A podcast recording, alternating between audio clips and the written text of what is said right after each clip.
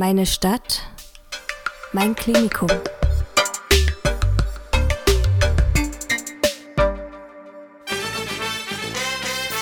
Audio Nursing, der Pflegewissen-Podcast aus dem Städtischen Klinikum Dresden. Für Azubis, für Kolleginnen und Kollegen und alle, die sich für Pflege interessieren. Hallo meine Liebe oder mein Lieber da draußen. Zu welcher Tageszeit haben wir dich gerade erwischt? Bist du satt und zufrieden und hast deshalb genug Energie getankt, um uns die nächsten Minuten aufmerksam und fleißig zu folgen? Bei uns ist ein taufrischer und unschuldiger Morgen angebrochen und genau die richtige Zeit, um sich ein gutes und nahrhaftes Frühstück zu gönnen. Worauf freust du dich jeden Morgen? Was macht dich fit für den Tag? Ich für meinen Fall starte jeden Morgen mit einer Schüssel voll warmem Haferbrei und dazu gibt's klein geschnittenes Obst. Außer heute, Lorenz, ne? Unsere Podcast-Tage, das hat sich so ein bisschen Buchtelfrühstück, Buchtel. Buchtelfrühstück mit Milchkaffee eingeschlichen. Ist ja auch völlig in Ordnung. Und deshalb gebe ich zu, ich schaue oft neidisch auf die Teller meiner lieben Kollegen, die sich an leckeren Brötchen mit Schokocreme gütlich tun. Aber ich habe für mich erkannt, dass das auf Dauer der Bikini-Figur nichts Gutes tut. Ich habe über die Jahre herausgefunden, mit welchen Nahrungsmitteln und Nährstoffen ich gut und relativ gesättigt durch den Tag komme, ohne den Verstand beim Betreten der Waage zu verlieren. Wie sieht's bei dir aus, Lorenz? Wie ist dein Frühstücksritual? Also da muss ich äh, gestehen, ich unterscheide da zwischen äh, einem Arbeitsmorgen und einem freien Morgen. Am Arbeitsmorgen äh, zum Frühdienst äh, esse ich morgens erstmal gar nichts, weil jede Minute mir wichtig ist, die irgendwie äh, im Bett zu verbringen. genau. Und dann auf Arbeit äh, gibt's bei mir meist äh, Joghurt mit Obst. Zu Hause, wenn ich Zeit habe, dann wird natürlich aufgetafelt. Brötchen, Käse. Croissant. Ne, Croissant, hm, eher, eher so schöne, dunkle, volle Brötchen, viel, viel Käse, wie schon erwähnt.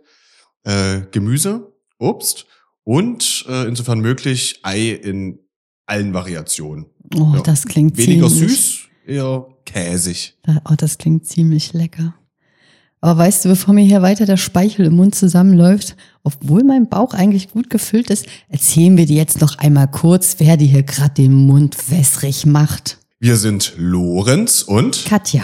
und Kollegen der Gesundheits- und Krankenpflege und Praxisanleitung hier im Städtischen Klinikum Dresden sind jede Woche mit einer neuen Folge für dich da und die ist immer vollgepackt mit prüfungsrelevanten Themen rund um deine Ausbildung zur Pflegefachfrau oder zum Pflegefachmann. Versprochen.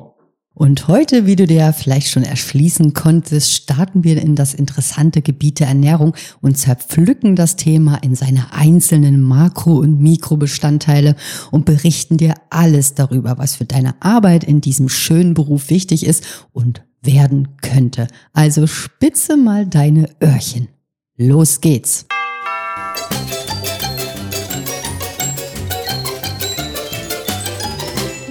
Essen ist Lust, Freude, Genuss, Entspannung und hat eine sehr wichtige soziale Komponente. Wir kochen füreinander, essen miteinander und ein Essen in Gesellschaft schmeckt den meisten Menschen gleich viel, viel, viel besser. Bei vielen Feiertagen ist das Essen der wohl wichtigste Bestandteil und wird auch gleich mit bestimmten Mahlzeiten ja, in Verbindung gebracht. Da gibt es die Gans zu Weihnachten, Fisch zu Karfreitag, Raclette oder Fondue zu Silvester. Und zu meinem Geburtstag dürfen Nudeln mit Kindergarten-Tomatensauce und der Schokoladenkuchen nach dem Rezept meiner Oma nicht fehlen. Essen hält Leib und Seele zusammen und bedeutet so viel mehr als die reine Aufnahme von Nährstoffen.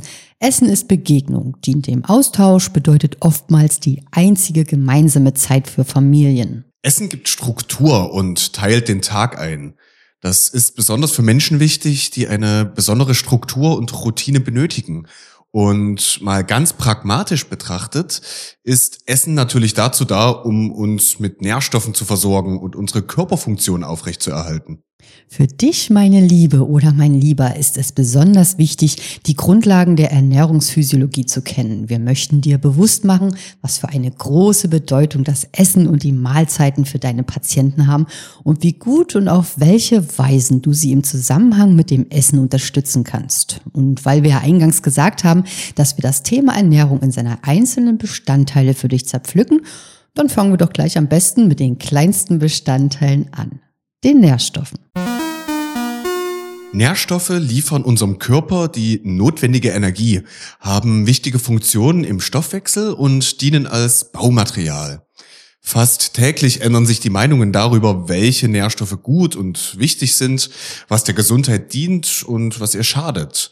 Das macht es wirklich oft nicht einfach, sich in diesem weiten Feld zurechtzufinden. Aber konzentrieren wir uns hier mal auf unumstößliche Tatsachen und teilen die einzelnen Nährstoffe für dich in Kriterien ein. Und diese Kriterien solltest du dir unbedingt merken. Das ist einmal das Kriterium der Menge. Hier unterscheiden wir zwischen Makro- und Mikronährstoffen und wie viel der Körper von diesen einzelnen Komponenten braucht. Bei kleineren Mengen sprechen wir von Mikronährstoffen und bei großen Mengen von Makronährstoffen. Das ist einfach zu merken, stimmt's? Makronährstoffe sind beispielsweise Proteine, Kohlenhydrate und Fette. Und zu den Mikronährstoffen zählen wir die Mineralstoffe und Vitamine. Das nächste Kriterium beschreibt die energetischen Eigenschaften. Hier unterscheidest du die Nährstoffe, die dem Körper Energie in unterschiedlicher Konzentration liefern und zwischen denen, die dem Körper keine Energie liefern. Das klingt jetzt erstmal seltsam, aber gleich wird es klar. Kohlenhydrate, Fette und Proteine liefern dem Körper die notwendige Energie, wobei Mineralstoffe und Vitamine dies nicht tun. Das dritte Kriterium ist die Essentialität. Dies sind die lebensnotwendigen Nährstoffe, ohne die im Körper gar nichts geht. Nicht essentielle Nährstoffe sind natürlich für den Körper auch lebensnotwendig, aber unser schlauer Organismus kann sie sich aus anderen Nährstoffen selbst zusammenbauen. Essentiell sind fast alle Vitamine und einige Aminosäuren, Mineralstoffe und einige ungesättigte Fettsäuren. Nachdem wir nun diese drei wichtigen Kriterien gestreift haben, holen wir mal kurz das mentale Mikroskop raus und schauen uns die einzelnen Nährstoffe mal etwas genauer an. Wir stellen den Fokus der mentalen Linse unseres Mikroskops mal auf die Makronährstoffe. Wir haben ja gerade gelernt, dass zu den Makronährstoffen Kohlenhydrate, Proteine und Fette zählen. Auch das Wasser zählt dazu, liefert aber im Gegensatz zu den anderen dreien keine Energie. Und nun stellen wir die Linse an unserem mentalen Mikroskop etwas weiter auf Vergrößerung und picken uns aus den Makronährstoffen mal die Kohlenhydrate heraus und betrachten sie etwas detailreicher. Ah, Lorenz, ich kann ganz deutlich die Kohlenhydrate erkennen. Interessant. Kohlenhydrate sind organische Verbindungen aus Kohlenstoff und deren Grundeinheiten sind einzelne Zuckermoleküle. Die einzelnen Zuckermoleküle nennt man Einfachzucker. Dies ist einmal die Glucose, also der Traubenzucker, und die Fructose, also der Fruchtzucker. Zwei Einfachzucker können einen Zweifachzucker bilden und mehrere Einfachzucker können sich zu unterschiedlich langen Ketten verknüpfen. Hui, jetzt wird's kompliziert, oder? Mal ein Beispiel. Stärke besteht aus mehreren hundert Glukosemolekülen und unsere wertvollen Ballaststoffe beispielsweise sind unverdauliche Mehrfachzucker. Einfachzucker, also Monosaccharide, findest du in Honig oder Obst. Beim Zweifachzucker, also den Disacchariden, ist vor allem der Haushaltszucker zu nennen. Bei den Mehrfachzuckern, also den Oligosacchariden, sind dir bekannte Kandidaten der Zwieback und der Toast.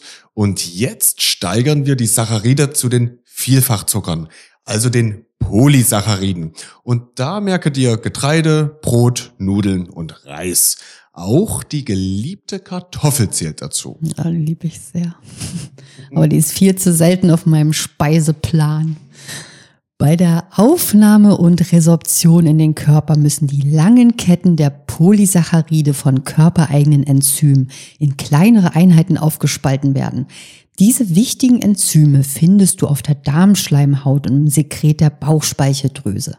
Die Aufspaltung der Polysaccharide ist daher so wichtig, da nur die Einfachzucker in die Zellen des Darms aufgenommen werden können. Du erschließt dir jetzt also Folgendes. Je länger die Kohlenhydratekette ist, desto länger dauert auch die Aufspaltung in Einfachzucker.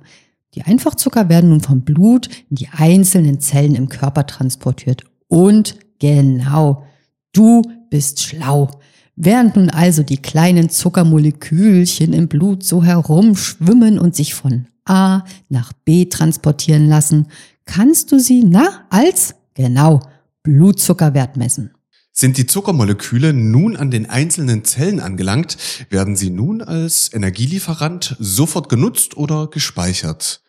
Den gespeicherten Zucker in den Zellen nennt man Glykogen und dieser ist ein Mehrfachzucker.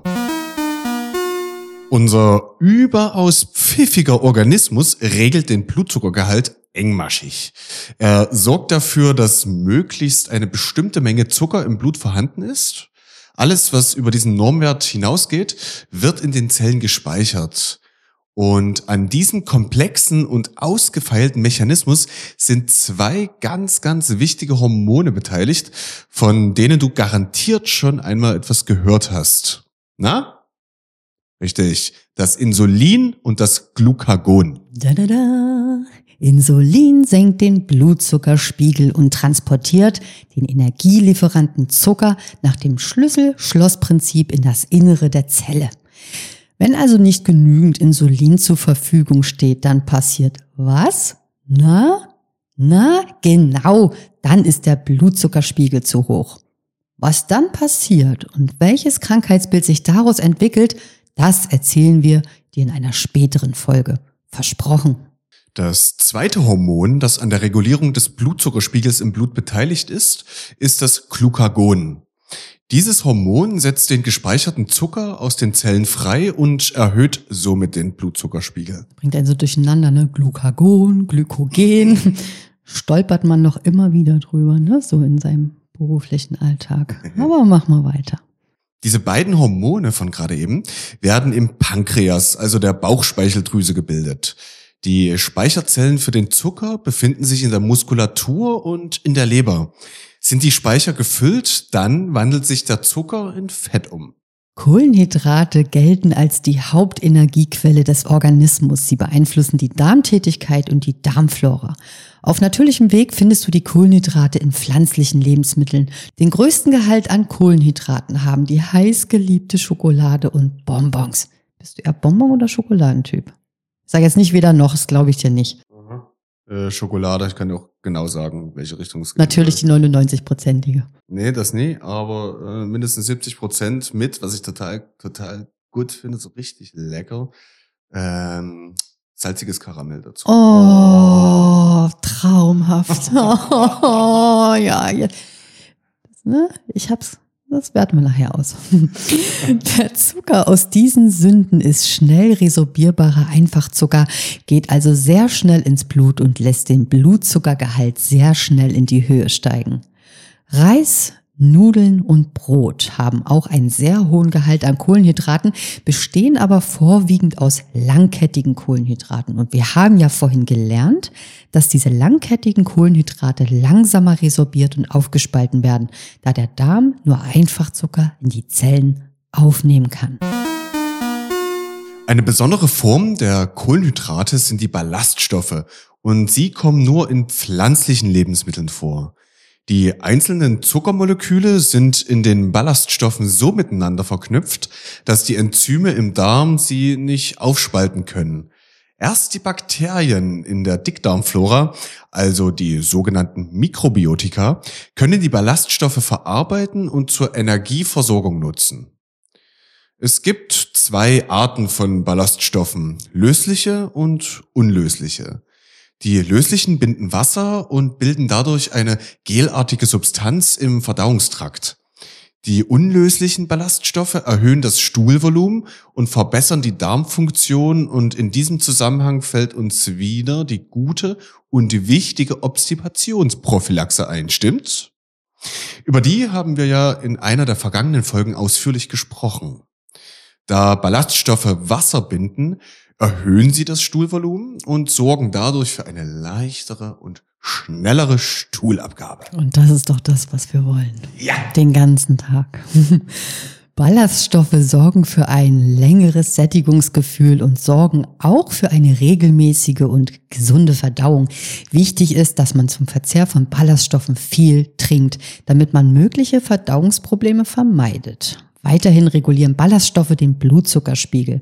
Zu den ballaststoffreichen Lebensmitteln zählen vor allem Vollkornprodukte wie Haferflocken, brauner Reis und Vollkornbrot.